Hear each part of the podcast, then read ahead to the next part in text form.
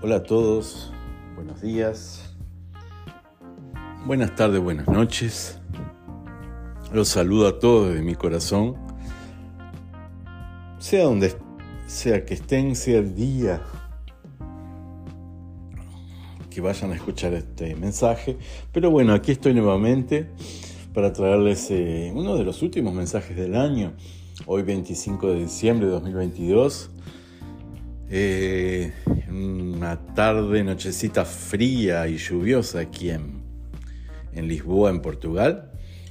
Y bueno, quería traerles una disculpe que a veces se me juntan los idiomas español con portugués.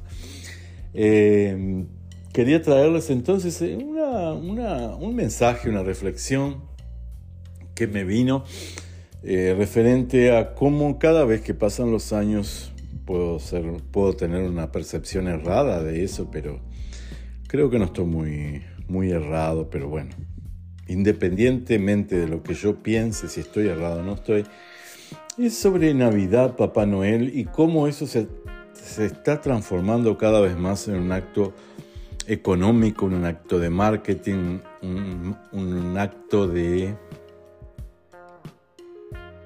Eh, de gastar dinero por una cuestión que no es nada a ver.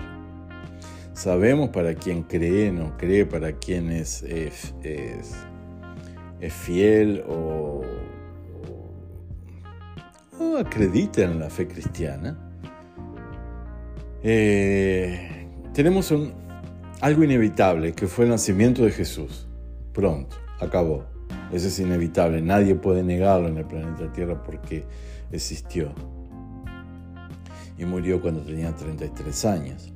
Entonces, esos años eh, dejó muchas enseñanzas.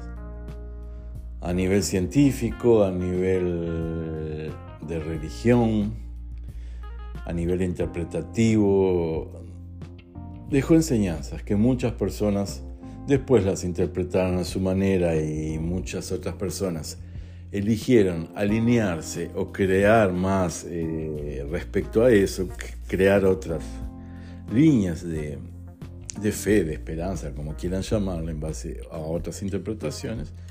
Bueno, eso es otra cosa.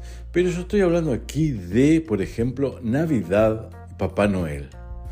¿Ustedes percibieron cómo las personas salen a comprar cosas, regalos, presentes, como quieran llamarles? para familiares, para amigos, para, principalmente para familiares.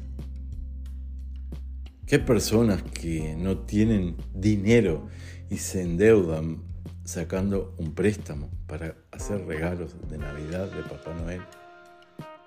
La industria, el marketing, merchandising de las marcas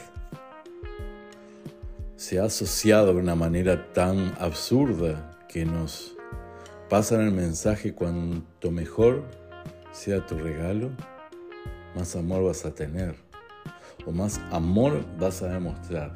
El amor, el sentimiento, la emoción de amor se transformó en algo monetario, en algo de poder. Y si no das nada, das un regalito de porquería, como dirían otros. Para darme esto no me hubieras dado nada. Eh, no valemos nada nuestro amor no es suficiente. Percibe, están percibiendo por dónde viene mi, idea. Entonces, eh, no va en el estatus social de las personas, no va en el estatus eh, de poder, o sea, no es estatus social ni de educación, es estatus, es una cosa de influencia externa. Esa influencia que fue creada por nosotros mismos, porque las marcas,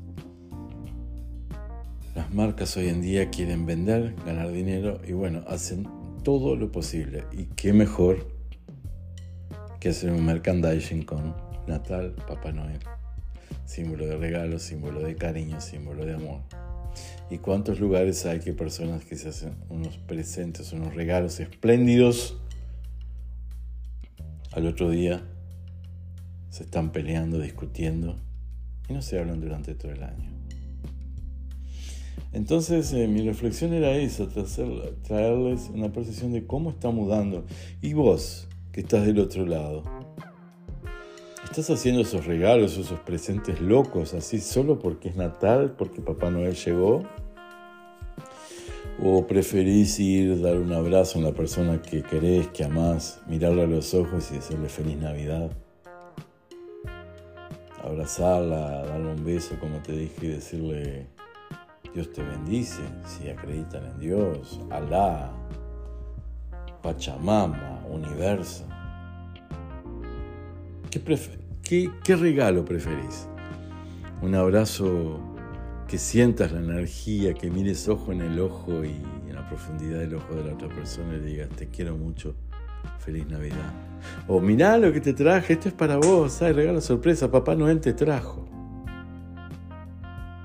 Más no me hinches los cocos porque si me empezás a, embromar, nos peleamos. ¿Entienden por dónde es? Bueno, era esto una percepción que tuve. Más, fue, más una excusa para venir a dar, desearles una feliz Navidad para todos. Eh, que aprovechen esta energía que está pairando nuestro planeta y, lo, y la absorban, la peguen para ustedes, la dejen pasar a través de su cuerpo. Se sienten cinco minutos, cierran sus ojos y sientan esa energía pasar. Se nutran de esa energía para seguir adelante. El otro, no sé si voy a hacer otro podcast antes del final de año, pero bueno, les dejo ya la receta. Hacer la famosa cartita si creas o no creas, no importa. Pegas una hoja de papel blanco, un lápiz, una lapicera, tu nombre, eh, lugar donde estás, fecha, tu nombre y vas escribiendo, escribiendo todo lo que deseas para este año que va a comenzar 2023. Pero no vengas con cosas chiquitas, ¿sabes? No te hagas. Escaso, pobrecito, no te hagas así, ¿no? Desea como si escribí tus deseos, como si el dinero no fuese problema. Por ejemplo, si quieres comprarte un auto, un apartamento, una casa, una mansión, o, montarte un laboratorio técnico, o, comprarte un, local para establecer tu negocio, no importa lo que sea. Porque muchas veces vamos a tener que usar dinero. Ya sea para... Querés mejorar el trabajo, tenés que comprarte un curso. O hacer un curso, hacer un maestrado y vas a tener que pagar porque la energía de dinero es la energía de troca. Yo te doy esto, el conocimiento y vos me das dinero.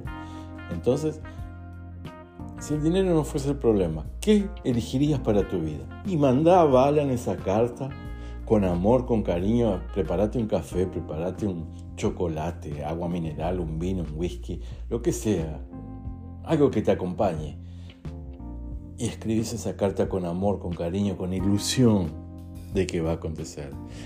Terminada la carta, la firmás, la doblás en cuatro y la guardás dentro de un libro que lo tengas ahí, guardado en un estante, en un ropero, no importa. Dejarla en un lugar íntimo, que sea solo vos sepas a dónde está, a dónde está esa carta, y de vez en cuando durante el año la lees. Y después, en final de 2023, sentate tranquilo, léela y fíjate todo lo que conseguiste. Te vas a sorprender.